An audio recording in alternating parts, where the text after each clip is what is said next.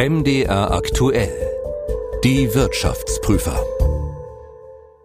Hallo und guten Tag zum Podcast Die Wirtschaftsprüfer Folge 4.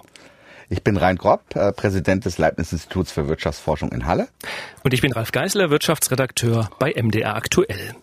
In unserem Podcast wollen wir ja die Wirtschaft so erklären, dass sie jeder versteht. Wir prüfen große Wirtschaftsfragen mit Haltung und so anschaulich wie möglich. Und anschaulich habe ich gleich ein gutes Stichwort. Herr Kropp, ich habe Ihnen was mitgebracht. Ich mache Sie heute reich. Ich fühle mich auch reich. Ich habe von Herrn Geißler eine Briefmarke bekommen über 20 Millionen Reichsmark. die aber wahrscheinlich, wenn ich sie auf einen Briefumschlag kleben würde, von der Post zurückgewiesen würde wegen Unterfrankierung. Die Marke aus dem Jahre 1923 stammt aus der Zeit der Hyperinflation. Ich habe sie zufällig äh, gefunden bei uns im Familiennachlass und habe gedacht, ähm, ich bringe die mal mit, weil es tatsächlich durchaus einige Leute gibt, die noch solche Briefmarken haben oder eben auch Inflationsgeld noch haben aus dieser Zeit. Und es gibt eben auch viele Menschen, die Angst haben, dass die Inflation wiederkommt. Vielleicht nicht in diesem Maße wie 1923, als die Briefmarke 20 Millionen Reichsmark kostete, aber eben doch so stark, dass das, was man auf seinem Sparkonto hat, plötzlich an Wert verliert, weil die Inflation eben so vor sich hin galoppiert. Wir wollen heute reden über das Messen und Fühlen von von Inflation. Ob die Zahlen, die da immer kommen, wirklich realistisch sind, wie Inflation entsteht und ob es so etwas wie ein deutsches Inflationstrauma aus der Zeit von 1923 gibt. Aber vielleicht zurück zur Gegenwart oder zur ganz grundsätzlichen Frage. Inflation hat ja immer mit Geld zu tun. Herr Professor Kropp, was ist Geld? Geld ist eine der, neben dem Rad vielleicht, der nützlichsten Erfindungen in der Menschengeschichte. Neben dem Rad. Ja, das Rad ist ja schon. Das ne? Rad, okay, Rad und Geld, gut. Rad und Geld. Das Rad mit D. Ja, ja, äh, habe ich verstanden. Jetzt habe ich es auch verstanden. das Rad mit D, auf dem die Autos fahren, das war eine wichtige Erfindung und das Feuer vielleicht. Und dann gibt's noch das Geld. Und das Geld ist ganz sicher für einen Ökonom, aber ich glaube allgemein äh, eben genauso wichtig wie äh, die anderen großen Erfindungen in unserer Zeit. Und das liegt daran, dass es das Problem der Zufälligkeit der gleichen Wünsche löst, wie ich das gerne nenne. Also stellen Sie sich vor, wir hätten kein Geld. Dann wäre es ja so, ich bin Schreiner, ich baue Tische und Herr Geißler ist Bauer und hat Kartoffeln. Ich habe Hunger und möchte gerne ein paar Kartoffeln von Herrn Geißler haben, aber ich habe ihm nur Tische anzubieten. Wenn Herr Geißler jetzt zufällig keine Tische braucht, dann habe ich ein Problem. Und das heißt, dass wir dafür Geld brauchen, eine gemeinsame Einheit, der wir vertrauen, so dass äh, ich Herrn Geißler für seine Kartoffeln Geld gebe, er mir die Kartoffeln und er das Geld verwenden kann, um seine Wünsche zu befriedigen. Deswegen diese Zufälligkeit der gleichen Wünsche Problematik. Und das wird gelöst durch Geld. Jetzt haben wir nun das Geld, aber was ist Inflation? Das ist der negative Zins. Wir reden ja ständig über negative Zinsen. Eigentlich gibt es negative Zinsen schon immer, nämlich Geld hat einen negativen Zinsen und das ist die Inflation wie, wie schnell es sich entwertet, wie viel weniger ich dafür kaufen kann im nächsten Jahr, als ich in diesem Jahr dafür kaufen konnte.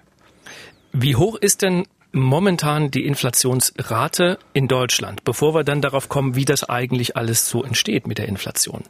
Im Moment ist die Inflationsrate rund ein halbes Prozent. Tatsächlich ist sie im Januar, jetzt im ersten Monat des neuen Jahres, ungefähr ein Prozent gewesen, also höher was wiederum mit der Mehrwertsteuer zu tun hat. Aber auch darüber können wir ja gleich noch reden.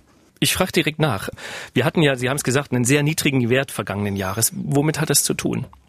Naja, wir hatten eine große Krise im vergangenen Jahr. Wir hatten eine Corona-Krise, wir hatten eine Wirtschaftskrise, wir hatten einen Anstieg der Arbeitslosigkeit, wir hatten einen Verlust der Nachfrage nach Konsumgütern, weil die Leute zum Teil gar nicht konsumieren konnten und so weiter. Und deswegen war es einfach ein typisches Phänomen, dass in einer Rezession auch die Inflationsrate sinkt und in diesem Fall eben äh, um die halbe Prozent war. Jetzt ist die Rezension noch nicht vorbei, aber im Januar, Sie sagten es, war die Inflationsrate doch deutlich höher als im vergangenen Jahr im Schnitt. Warum? Das liegt am Staat. Der Staat ist schuld. Und in diesem Fall ist immer an allen schuld, wenn man Ökonom fragt. An, an der Tatsache, dass wir äh, ja temporär im letzten Halbjahr von 2020 die Mehrwertsteuer auf 16 Prozent gesenkt hatten und ab 1. Januar wieder sie sich wieder erhöht hat auf 19 Prozent. Das reflektiert sich dann in der Inflationsrate und deswegen war sie tatsächlich doppelt so hoch wie im Jahr 2020. Eine einmalige oder zumindest temporäres Phänomen. Das heißt jetzt nicht, dass die Inflationsrate auch weiterhin so hoch bleibt, aber sie ist jetzt erstmal im Januar deutlich höher gewesen wegen der Erhöhung der Mehrwertsteuer nach der temporären Senkung. Wie messen Sie das? Also woher wissen Sie, wie hoch die Inflation ist?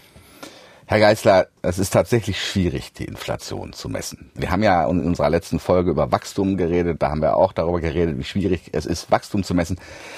Also im Vergleich zur Inflation ist Wachstum ganz einfach zu messen.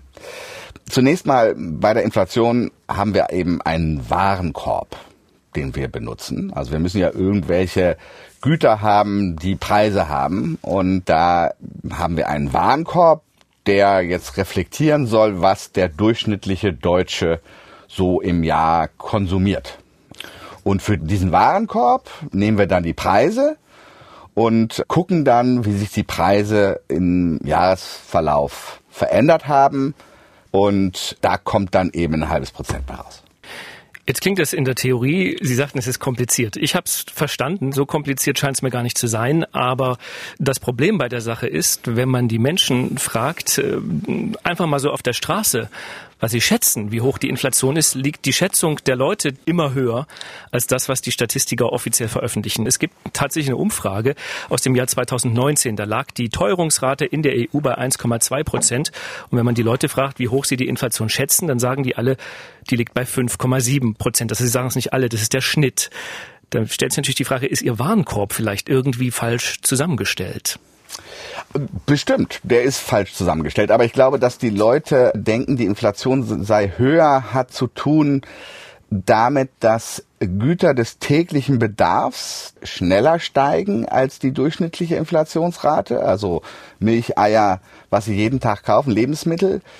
Während langlebige Konsumgüter wie Autos oder Computer oder Waschmaschinen oder ähnliches, die sie seltener kaufen, langsamer steigen als der Durchschnitt oder sogar im Preis fallen. Bei Computern ist das sehr ausgeprägt. Und im Durchschnitt kommt dann eben ein halbes Prozent raus, aber die Leute sehen jeden Tag, wie Milch teurer geworden ist und denken deswegen, dass die Inflation höher ist, als sie wirklich ist. Jetzt gibt es ja bei dem Warenkorb Dinge, die nicht mit drin sind. Ähm, ich habe mal gelesen, Immobilien zum Beispiel sind nicht mit drin. Das gehört jetzt natürlich nicht zu den Dingen, die man jeden Tag kauft. Aber es gibt ja durchaus Familien, die sich eben einmal im Leben ein Haus bauen oder eine Wohnung kaufen. Das fließt aber in die Statistik gar nicht mit ein, obwohl ja, der Preis von Immobilien sich in den letzten Jahren ja massiv nach oben entwickelt hat, müsste das nicht eigentlich mit rein, genauso wie andere, ich sag mal, Vorsorgeprodukte, um für das Alter vorzusorgen, Immobilienfonds, Aktienfonds etc. pp. fließt auch nicht mit ein, ist deutlich teurer geworden, kaufen aber auch viele Leute und die sind ja auch in den Kursen, in den Preisen explodiert. Also es gibt durchaus gute Argumente, Mieten zum Beispiel mit in die Messung von Inflation einzubeziehen oder eben Selbstnutzungskosten eines Hauses, was dann also sozusagen Immobilien wären, aber man will dabei den Konsum des Wohnens messen und nicht die Anlage. Insofern gibt es zwar auch eine Diskussion darüber, ob man vielleicht Aktien oder solche anderen Vermögensgegenstände mit einbeziehen sollte, aber ich würde sagen, die meisten Leute sind der Meinung, wir sollten versuchen zu messen, wie teuer es ist zu wohnen, also in einer Wohnung zu wohnen, wir sollten aber nicht versuchen zu messen, jedenfalls nicht, was die Inflation angeht, was Vermögensgegenstände angeht, einfach deshalb, weil wir da wegkommen von der Idee, dass wir einen durchschnittlichen Warenkorb des Konsums messen wollen und nicht das Anlageverhalten. Jetzt ist es ja so, dass ähm, bestimmte Produkte vielleicht gar nicht teurer werden, aber ihre Qualität lässt nach. Also ich bringe mal ein Beispiel. Im Eiersalat sind weniger Eier oder im Frischkäse setzt jemand äh, Bambusfasermehl zu, damit der irgendwie immer noch schön nach Frischkäse aussieht, aber es ist eigentlich gar nicht mehr Frischkäse. Das passiert ja tatsächlich. Die Produkte kosten noch das Gleiche, aber die Qualität ist schlechter geworden. Müsste so etwas nicht in die Inflationsberechnung mit einbezogen werden? Naja, man versucht allgemein sehr unvollkommen Qualitätsänderungen mit einzubeziehen. Das nennt sich hedonische Schätzung. Das gilt für Computer, aber auch für andere Produkte.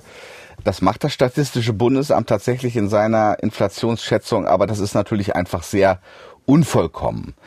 Jetzt würden wahrscheinlich die meisten äh, Beobachter der Inflation argumentieren, dass das große Problem nicht die Qualitätsminderungen sind, die Sie erwähnt haben, die es vielleicht möglicherweise auch gibt. Insbesondere, glaube ich, im Zusammenhang mit Packungsgrößen gibt es da ein großes Thema. Also einfach, dass eine Packung, die nur noch zehn Prozent kleiner ist als vorher, aber immer noch dasselbe kostet, die ist natürlich eigentlich zehn Prozent teurer geworden, aber das reflektiert sich nicht unbedingt in dem Index. Aber die Qualitätsverbesserung, also zum Beispiel, wenn Sie denken, ein Auto, das Sie vor 20 Jahren gekauft haben, war vielleicht billiger als der Golf heute, aber er hatte natürlich auch eine ungeheuer viel schlechtere Qualität als der Golf heute und das wird am Ende, ist eher das große Problem bei der Inflationsmessung als Qualitätssenkung. Das heißt, unterm Strich, die Zahl, die da regelmäßig genannt wird von den Statistikern, halten Sie sie für eine realistische Zahl? Ich denke, dass sie eine nützliche Zahl ist. Es gibt noch ein paar andere Probleme in der Messung, zu denen ich kurz was sagen will. Zum Beispiel ist es natürlich so, wenn Sie jetzt merken, dass etwas sehr viel teurer geworden ist, dann ändern Sie ja Ihre Konsumgewohnheit. Also Sie ändern dann die Menge, die Sie von diesem Gut nachfragen, möglicherweise. Kaufen dann ein Substitut oder etwas anderes, was billiger ist. Das heißt, wenn dieser Warenkorb konstant bleibt, reflektiert er diese Veränderungen im Konsumverhalten nicht und diese Veränderungen im Konsumverhalten gehen eigentlich alle in eine Richtung. Also es kauft niemand mehr etwas, was teurer geworden ist, sondern immer nur weniger davon. Das heißt, grundsätzlich überschätzen wir die Inflation tendenziell, auch weil diese Qualitätssteigerungen, die nicht vollständig reflektiert sind, wahrscheinlich eine größere Rolle spielen als die Qualitätsminderung. Sie sagten eingangs, das Messen ist gar nicht so einfach. Ich traue mich jetzt gar nicht, die nächste Frage zu stellen, weil es wahrscheinlich noch komplizierter ist. Wie entsteht Inflation? Es gibt da eine traditionelle Sicht. Und das ist, dass es am Ende etwas mit der Geldmenge zu tun hat. Also stellen Sie sich vor, wir haben eine Wirtschaft, in der eine fixe Menge an Dingen, Gütern und Dienstleistungen produziert werden. Und diese fixe Menge an Gütern und Dienstleistungen verteilt sich sozusagen auf eine Geldmenge. Und wenn jetzt die Geldmenge sehr stark steigt, dann ist es sehr logisch zu denken, dass sich daraus Inflation ergibt, weil sich ja das Geld auf weniger Güter verteilt, beziehungsweise die gleiche Menge Güter auf mehr Geld. Und damit steigen die Preise. Das war die, zum Beispiel auch der Ansatz der Bundesbank. Die haben eigentlich sich darum gekümmert, dass die Geldmenge wenig steigt, so dass die Inflation auch wenig gestiegen ist. Nun ist dieser Zusammenhang, der so einleuchtend ist und der so intuitiv verständlich ist, leider so ab der 90er Jahre zusammengebrochen. Also dieser Zusammenhang besteht so nicht mehr, obwohl er eigentlich logisch ist und das hat was mit der Geschwindigkeit, wie das Geld zirkuliert zu tun. Das ist nämlich leider auch noch in dieser Gleichung. Das heißt, Geld kann schneller zirkulieren oder langsamer zirkulieren und wenn es langsamer zirkuliert, dann kann tatsächlich die Geldmenge schneller steigen, ohne dass daraus Inflation entsteht. Und das scheint in den letzten Jahren der Fall zu sein. Um das nochmal aufzugreifen, für den Laien klingt es ja total logisch. Also in dem Moment, wo ich die Geldmenge erhöhe, was ja die Europäische Zentralbank in der Vergangenheit auch stark gemacht hat, denkt man, okay, je mehr Geld auf dem Markt ist, umso weniger ist dieses Geld wert. Äh, dementsprechend müsste es eigentlich zu einer Inflation kommen. Jetzt habe ich nachgeguckt, die Europäische Zentralbank hat die mittlere Geldmenge im Euroraum seit dem Jahr 2000 in etwa verdreifacht, was ja immens klingt. Der Laie spricht immer davon, die haben die Notenpressen angeworfen, auch wenn dieses Geld natürlich nicht real gedruckt wird. Aber die Geldmenge hat sich sozusagen verdreifacht. Trotzdem haben wir bis jetzt zumindest keine Inflation. Warum? Naja, die, die Theorie der Geldmenge ist eben eine Gleichung, die besteht nicht aus zwei Sachen oder drei. Also die Inflation ist gleich Geldmenge durch BIP. Um es jetzt mal wirklich einfach zu Bruttoinlandsprodukt. Bruttoinlandsprodukt sondern da spielt eben auch noch die Umlaufgeschwindigkeit des Geldes eine Rolle. Und wie schnell wird ein Euro weitergegeben? Wie oft wird ein Euro benutzt, wenn Sie so wollen, an einem Tag? Und wenn sich diese Geschwindigkeit reduziert, dann ist eben dieser Zusammenhang nicht mehr so direkt zwischen der Geldmenge und der Inflation, sondern er ist komplizierter und es ist eben tatsächlich empirisch so, also wenn wir das untersuchen, das sind ja alles Dinge, die wir beobachten können, dass sich die Umlaufgeschwindigkeit des Geldes in den letzten 20 Jahren tatsächlich reduziert hat und damit diese Geldmengenerhöhung nicht zu so einer hohen Inflation geführt hat. Und was müsste jetzt passieren, dass es doch noch, was ja an sich keiner will, aber es kann ja trotzdem passieren, zu einer höheren Inflation kommt? Ja, ich meine, wir haben im Moment nicht eine Situation, in der wir besonders besorgt sein sollten äh, über die Inflation. Wie gesagt, wir sind im Moment bei 0,5 Prozent. Das ist deutlich niedriger als der Durchschnitt, den wir unter der Bundesbank gesehen haben. Wir sind im Übrigen immer noch ziemlich weit entfernt mit 0,5 Prozent von den zwei Prozent, die die EZB eigentlich ganz gerne sehen würde. Gleichzeitig haben wir eine Krise im Moment, eine Rezession. Insofern ist die Sorge der EZB oder der Zentralbanken allgemein im Moment wahrscheinlich eher eine Deflation zu verhindern, als dass wir jetzt in eine hohe Inflationsrate hineinkommen könnten. Wie kommt es zur Deflation? Na, Deflation heißt, dass die Preise im Durchschnitt fallen, also eine negative Inflationsrate. Das gab es relativ selten, aber es ist sehr unangenehm. Einfach deshalb, wenn Sie darüber nachdenken, stellen Sie sich vor, Sie wüssten, dass im halben Jahr alles billiger ist. Ob jetzt eine Waschmaschine oder ein Auto oder sonst irgendwas, gerade bei größeren Gütern dann würden sie sagen, naja, also dann warte ich doch noch mal mit meinem Kauf, weil ja in einem halben Jahr kriege ich ja billiger. Und wenn sie das tun, das verstärkt natürlich die Probleme in der Wirtschaft. Die äh, Unternehmen können keine Kühlschränke und Autos mehr verkaufen, weil niemand sie kaufen will im Moment. Was wiederum die Deflation verstärkt. Das nennt man eine deflationäre Spirale. Das ist das, wo Zentralbanken vielleicht die größte Angst davor haben inzwischen. Ich glaube, die meisten Zentralbanken denken, dass sie Inflation ganz gut kontrollieren können. Was sie nicht kontrollieren könnten, wäre eine Deflation weil da sich eben so ein sich selbst verstärkender Prozess in Gang setzen würde, der dazu führen könnte, dass wir tatsächlich eine große Wirtschaftskrise schlittern, weil eben niemand mehr etwas kaufen will. Und wenn niemand mehr etwas kaufen will, dann ist das sehr schlecht für die Wirtschaft. Und weil dann auch nichts mehr produziert werden muss und dann werden viele Menschen ihren Job los. Ist Deflation schlimmer als Inflation? Es ist, glaube ich, so, dass eine Deflation, wie ich sie jetzt gerade beschrieben habe, ist schon sehr schlimm. Natürlich ist die Hyperinflation, die wir gesehen haben in den 20er Jahren in Deutschland, auch sehr schlimm. Wobei das Schlimme an Inflation vielleicht nicht so sehr das Niveau ist, also wie hoch ist jetzt genau die Inflationsrate, ob jetzt zwei, drei oder fünf Prozent, ist vielleicht nicht so wichtig, solange sie einigermaßen konstant ist und die Menschen sich darauf einrichten können. Zum Beispiel, wenn die Inflation fünf Prozent wäre, aber die Löhne jedes Jahr auch um fünf Prozent steigen würden, wäre das eigentlich kein großes Problem. Aber wenn die Inflation sich ständig selbst verstärkend ansteigt, also wenn sie von zwei auf fünf, auf zehn, auf zwanzig, auf tausend geht, wie das in einigen Ländern ja tatsächlich der Fall war, wie das auch 1923 in Deutschland der Fall war, dann ist es außerordentlich schwierig, damit umzugehen, weil man natürlich dann seinen Lohn bekommt. Man will ihn am Ende täglich bekommen, weil man ihn auch sofort ausgeben muss. Denn morgen kann man sich sehr viel weniger kaufen für denselben Lohn. Und solche Effekte führen dazu sehr großen Verwerfungen in der Wirtschaft. Und das ist tatsächlich, kann tatsächlich sehr hohe Kosten haben. Drei Irrtümer wir haben eine feste Rubrik in unserem Podcast. Jedes Mal darf Herr Professor Kropp mit drei Irrtümern aufräumen. Und ich wüsste gerne von Ihnen, was sind die drei Irrtümer, die verbreitetsten Irrtümer zum Thema Inflation? Irrtum 1. Der erste weit verbreitete Irrtum ist, dass man glaubt, weil ja die Zentralbank, die EZB, die Geldmenge sehr stark ausgeweitet hat, dass deswegen Inflation kommen muss in irgendeiner Form.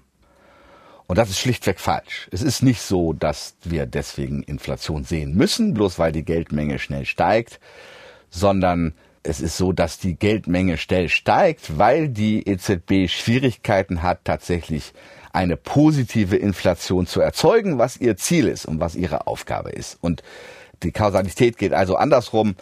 Ich würde da die Menschen beruhigen wollen und sagen wollen, dass tatsächlich die Zentralbanken heute Inflation, insbesondere ständig selbst, sich selbst verstärkende Inflationsprozesse, die besonders teuer sind, relativ gut unter Kontrolle haben und man sich deswegen vielleicht nicht so viel Sorgen machen sollte.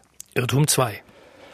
Irrtum zwei ist, dass es sozusagen eine große Verschwörung gibt, bestehend aus Regierung, Zentralbank und anderen dunklen Gestalten, die ständig behaupten und so tun, als sei die Inflation viel niedriger, als sie wirklich ist. Eben dieser Unterschied zwischen gefühlter Inflation und tatsächlicher Inflation oder gemessener Inflation. Ich denke, dass die Leute sich im Klaren darüber sein sollten, dass sie tatsächlich so unvollkommen vielleicht auch die Inflationsmessung ist, dass sie nicht systematisch die Inflation unterschätzt und dass es nicht so ist, dass die Zentralbank oder die Regierung versucht, die Menschen aus ihren Ersparnissen zu mogeln, indem sie die Inflation niedriger angibt, als sie wirklich ist, sondern man sollte sich da selbst hinterfragen und darüber nachdenken, welche Güter, die man vielleicht weniger häufig kauft als den Kaffee jeden Tag oder die Lebensmittel, welche dieser Güter tatsächlich im Preis gefallen sind und billiger geworden sind. Denken Sie nur an die Urlaubsreise nach Mallorca. Das wäre vor 20 Jahren völlig undenkbar gewesen. Da gibt es viele Beispiele dieser Art, die aber eben nicht so häufig vorkommen im Warenkorb. Und insofern wünsche ich mir da etwas mehr Vertrauen, dass das eben nicht ein absichtliches Irreführen der Bevölkerung ist, sondern tatsächlich einigermaßen akkurate Messung der Inflationsrate. Ich war erst einmal auf Mallorca, Irrtum 3. Vielleicht Irrtum 3 ist, dass durch die Einführung des Euros die Inflationsrate stark gestiegen ist. Also Stichwort Teuro. Das ist tatsächlich nicht zu beobachten. Also die Inflationsraten, wenn wir denn glauben, wie sie gemessen sind, und ich habe ja gerade eben Argumente dafür gebracht, dass man das glauben sollte, dann ist die durchschnittliche Inflationsrate in den letzten 20 Jahren deutlich niedriger gewesen als unter der Bundesbank.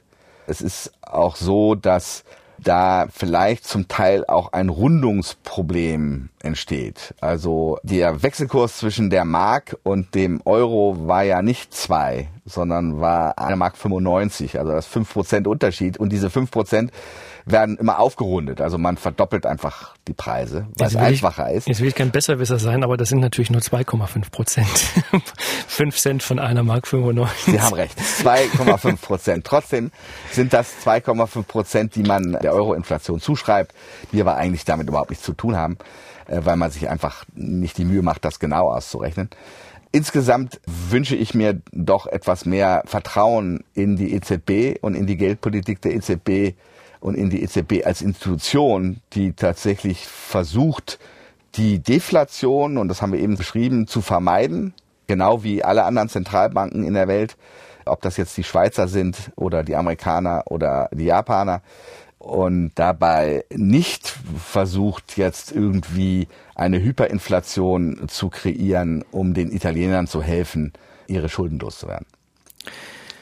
Jetzt würde ich gerne nochmal in die Geschichte zurückgucken. Wir hatten ja angefangen, ich habe Ihnen diese 20 Millionen geschenkt Reichsmark. Leider nur. Die Marke ist, glaube ich, das Papier nicht wert, auf dem sie gedruckt ist. Liegt es vielleicht auch ein bisschen daran, dass die Deutschen so große Angst vor der Inflation haben, weil eben die Uroma noch diese Scheine im Schrank hatte und das weitergegeben wurde und man mit Schrecken sieht, dass eben damals man Brot kaufen musste für Milliarden. Ich habe mir die Zahlen noch mal rausgesucht. Es gab im November 23 kostete ein Kilo Roggenbrot 233 Milliarden Mark, ein Kilo Rindfleisch 4,8 Billionen.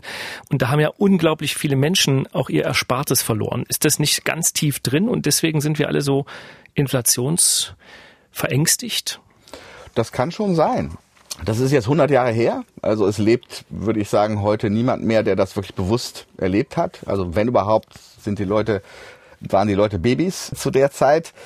Das heißt, aus bewussten Erzählungen kann das nicht kommen, sondern es ist eben so eine Art Angst, die sich vererbt also die Großmutter erzählt's dem Kind und die Eltern erzählen's dem Enkelkind und so weiter und so weiter. Also es wird sozusagen über Generationen weitergegeben, diese Angst vor der Hyperinflation. Es ist schon so, dass man solche Prozesse öfter beobachtet. Also zum Beispiel sieht man auch die langfristigen Folgen der DDR oder der Unsicherheit und der Arbeitslosigkeit was durch die Wiedervereinigung erzeugt worden ist. Und auch da ist es ja so, dass ein 20-Jähriger daran keinerlei Erinnerung haben kann, weil er da gar nicht gelebt hat. Aber trotzdem ein 20-Jähriger, der mit Eltern aufgewachsen ist, die das erlebt haben, sieht dann also bestimmte Dinge anders als jemand im Westen, der das nicht erlebt hat. Genauso ähnlich ist es vielleicht auch immer noch mit der Hyperinflation und daher durchaus nachzuvollziehen, aber eigentlich unbegründet. Jetzt hatten Sie ja schon gesagt, die Geldmenge allein macht noch keine Inflation. Jetzt habe ich mal gelernt, dass es aber eben 1923 genauso war. Also es wurde immer mehr Geld produziert, um irgendwie von diesen Kriegsschulden, die man aus dem Ersten Weltkrieg hatte und diesen Reparationszahlungen, die man leisten musste, irgendwie wegzukommen, um das loszuwerden. Da war es ja die Geldmenge, die die Inflation auslöste. Was ist da heute anders? Das hatte, wie Sie schon sagen, sehr viel mit dem Krieg zu tun, mit dem Ersten Weltkrieg, wo der Krieg am Ende kreditfinanziert war vom Staat. Deswegen hat man ja auch seitdem versucht, den Staat selbst, also den Haushalt, das Finanzministerium, von der Zentralbank zu trennen. Also eine Zentralbank, die unabhängig ist in ihren Zielen, die also sich nicht Gedanken darüber machen sollte, ob jetzt der Staat oder die Staaten in der Eurozone ihre Schulden zurückzahlen können oder nicht, sondern sich darüber nur Gedanken machen sollte, ob das Geld wertstabil bleibt. Deswegen diese Trennung und diese Trennung hat es eben damals noch nicht gegeben äh, in den 20er Jahren in Deutschland. Man hat sich vielleicht auch damals aus mangelnder Erfahrung nicht so viele Gedanken darüber gemacht, was das für Auswirkungen haben könnte, so viel Geld zu drucken, jetzt im ganz klassischen Sinne damals. Und insofern sind wir jetzt auch tatsächlich in einer anderen Situation, weil wir die Zentralbank getrennt haben von dem Fiskus und der Zentralbank sehr konkrete Ziele gegeben haben, wie eben dieses nah an, aber unter zwei Prozent Inflationsziel. Und daran muss sich die Zentralbank messen lassen und nicht daran, ob jetzt äh, irgendwelche Schulden zurückbezahlt werden können oder nicht. Jetzt haben Sie es so oft angesprochen, diese zwei Prozent, äh, die die EZB an Inflation anstrebt. Warum nun gerade diese zwei Prozent? Also warum nicht null Prozent? Also es ist ehrlich gesagt ziemlich schwierig zu erklären, warum nicht zweieinhalb Prozent oder drei Prozent. Es ist leicht zu erklären, warum nicht null Prozent. Und das liegt eben daran vor der Angst vor der Deflation. Also man möchte lieber ein kleines bisschen Inflation haben, solange sie einigermaßen stabil ist, als Gefahr zu laufen, irgendwann ins Negative, in die Deflationsfalle, Spirale zu tappen und da dann am Ende keinerlei Mittel zu haben, um da wieder rauszukommen als Zentralbank. Deswegen lieber ein bisschen, ein bisschen Inflation in Anführungsstrichen. Es gibt im Moment eine ziemlich große Debatte darüber, weil ja die vielen Zentralbanken Schwierigkeiten haben, auf diese zwei Prozent überhaupt zu kommen nicht vielleicht zu sagen, wir setzen ein höheres Inflationsziel, also drei Prozent oder vier Prozent. Das wurde zum Beispiel vom IWF vorgeschlagen in Washington, um den Leuten sozusagen das Gefühl zu geben, die Inflation könnte auch wieder höher werden. Aber zwei Prozent sind schon ein bisschen aus der Luft gegriffen. Es gibt von Helmut Schmidt, den ja viele Deutsche sehr mochten, einst SPD-Bundeskanzler, das berühmte Zitat, lieber fünf Prozent Inflation als fünf Prozent Arbeitslosigkeit. Gibt es da einen Zusammenhang? Also sprich, ist die Inflation hoch? Gibt es da auch mehr Jobs, weil die Wirtschaft schneller wächst? Oder gibt es diesen direkten Zusammenhang, wie ihn der Kanzler damals unterstellt hat, eigentlich nicht? Naja, der Kanzler wird das in den 70er Jahren gesagt haben, genau. zu Zeiten der Hochkonjunktur der Keynesianer also einer der, der wichtigen Erkenntnisse von Keynes war damals, dass es eben diesen Zusammenhang gibt. Also, dass wir sozusagen uns mit etwas mehr Inflation, etwas niedriger Arbeitslosigkeit sozusagen erkaufen können. Das ist auch tatsächlich kurzfristig möglicherweise sogar richtig, bloß langfristig eben nicht. Langfristig wird die Arbeitslosigkeit nicht bestimmt von der Inflation. Dieser Zusammenhang bricht dann zusammen, ist auch zusammengebrochen dann in den Ende der 70er Jahre, Anfang der 80er Jahre. Also da hat es sogenannte Stagflation gegeben, also hohe Arbeitslosigkeit zusammen mit hoher Inflation. Und man ist davon jetzt vollkommen abgekommen. Die Inflationsrate sollte bestimmt werden von einer unabhängigen Zentralbank, niedrig gehalten werden und gleichzeitig sollte der Staat die Rahmenbedingungen schaffen für relativ hohes Wachstum, was dann wiederum die Arbeitslosigkeit langfristig niedrig hält. Trotzdem sozusagen Ihr Fazit, ein bisschen Inflation ist als Schmiermittel für die Wirtschaft nicht schlecht. Es wird ein bisschen teurer, die Leute wollen wieder mehr Geld verdienen, die Gewerkschaften handeln mehr Löhne aus, man kauft wieder mehr ein. Das Kann man so sehen. Jedenfalls eine konstante Inflationsrate. Eine Inflationsrate, die sich nicht stark verändert, so wie wir das auch im Moment sehen, weil dann die Leute planen können, die Gewerkschaften können die korrekten Lohnforderungen stellen. Sie haben eine gute Erwartung, wie die Inflationsrate im nächsten Jahr sein wird. Deswegen fordern sie weder zu viel noch zu wenig höhere Löhne. Und darauf können sich die Leute einstellen. Sie können sich in ihren Anlageverhalten einstellen, darauf, wie hoch die Inflationsrate ist. Sie können sich bei ihren Schulden darauf einstellen, sodass die Inflation nicht dazu führt, dass es da große Verwerfungen in der Wirtschaft gibt und am Ende große Verwirrung über was Preise eigentlich sind. Sie hatten in den drei Irrtümern die anderen Euro-Staaten angesprochen und auch die Staatsschulden. Viele Leute fragen sich ja, brauchen wir nicht eigentlich ein bisschen Inflation und wird die bewusst auch herbeigeführt, damit diese Schulden sozusagen an Wert verlieren, also damit zum Beispiel Italien, aber eben auch Griechenland, vielleicht auch Frankreich von der Schuldenlast ein bisschen wegkommen, weil die Inflation dafür sorgt, dass die Schulden nicht mehr so schwer wiegen. Also ist das tatsächlich ein Effekt, der angestrebt wird? Also ich würde sagen, das ist ein etwas, was die Italiener gerne hätten äh, und auch die, Itali und auch die, Aber die Deutschen die halt nicht. Aber äh, die Deutschen halt nicht und die Finnen auch nicht und die Holländer. Insofern gibt es da sicherlich unterschiedliche Meinungen dazu und deswegen ist es eben auch so wichtig, dass die Zentralbank unabhängig ist. Also die Italiener zum Beispiel haben eine lange Geschichte, in der sie immer wieder durch Geldentwertung der Lira versucht haben, ihre Schulden zu drücken. Das haben sie getan. Das können sie im Moment nicht mehr. Insofern übt der Euro da einen großen disziplinarischen Effekt auf solche Länder aus. Sie können sich eben nicht mehr aus ihren Schulden verabschieden, indem sie mehr Geld drucken. Und das ist sicherlich ein ganz positiver Effekt dieser gemeinsamen Währung. Mit wie viel Inflation rechnen Sie in diesem Jahr? Es gibt äh, Gründe zu glauben, dass die Inflation in diesem Jahr etwas höher sein könnte als im letzten Jahr. Einfach deshalb, weil es aufgestauten Konsum gibt durch die Corona-Maßnahmen. Also sie konnten nicht in den Urlaub fahren, sie konnten nicht ins Restaurant gehen, sie konnten bestimmte Dinge nicht tun, sie konnten auch nicht wirklich gut einkaufen, weil Läden geschlossen waren und so weiter. Deswegen sind die Ersparnisse sehr stark angestiegen in allen europäischen Ländern. Es kann jetzt sein, dass wenn also diese Maßnahmen aufgehoben werden, dass dann durch diesen Konsumboom, der relativ kurzzeitig ist wahrscheinlich, da etwas mehr Inflation entsteht. Das heißt, ich würde schätzen, die Inflationsrate wird in diesem Jahr vielleicht ein Prozent sein statt einem halben Prozent im letzten Jahr. Aber von Hyperinflation kann hier überhaupt keine Rede sein. Herr Kopp, vielen Dank. Bis dahin. Ich bedanke mich. Für alle, die sagen, mir kommt die Inflationsrate immer höher vor, als das offiziell angegeben wird, habe ich noch einen ganz tollen Tipp. Es gibt nämlich einen persönlichen Inflationsrechner beim Statistischen Bundesamt. Auf den Webseiten kann man eingeben, was man so im Monat verkonsumiert, was man sich so kauft, wie oft man sich bestimmte Dinge kauft und dann rechnet dieser Rechner einem die ganz individuelle Inflationsrate aus, die möglicherweise tatsächlich höher ist als das, was die Statistiker immer angeben. Vielleicht wollen Sie uns ja schreiben, was da rausgekommen ist. Unsere E-Mail-Adresse lautet wirtschaftsprüfer.mdraktuell.de und damit sind wir fertig aber noch nicht am Ende, denn ein, zwei, drei Prozent Inflation mögen nicht so dramatisch sein. Wenn Sie aber Ersparnisse haben bei einer deutschen Bank, die zahlt ja derzeit nicht mal mehr einen halben Prozent Zinsen. Das heißt, real verliert Ihr Erspartes auch bei der niedrigen Inflation an Wert. Wie schnell das Ersparte hinwegschmilzt, wie lange das so weitergehen wird, darüber sprechen wir in 14 Tagen zum Thema Sparen. Und wenn Sie nicht so lange warten wollen, empfehle ich Ihnen zum Schluss noch einen ganz anderen großartigen Podcast von MDR aktuell, den Podcast Das große Ganze.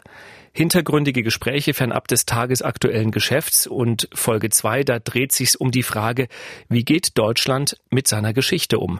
Meine Kollegin Lydia Jacobi spricht mit der Erinnerungsforscherin Aleida Assmann über deutsches Gedenken. Das war's. Einen schönen Tag wünsche ich. Dankeschön. Die Wirtschaftsprüfer. Der Podcast, der Wirtschaft verständlich macht, erscheint zweimal im Monat auf mdraktuell.de, in der ARD Audiothek, bei YouTube und überall, wo es Podcasts gibt.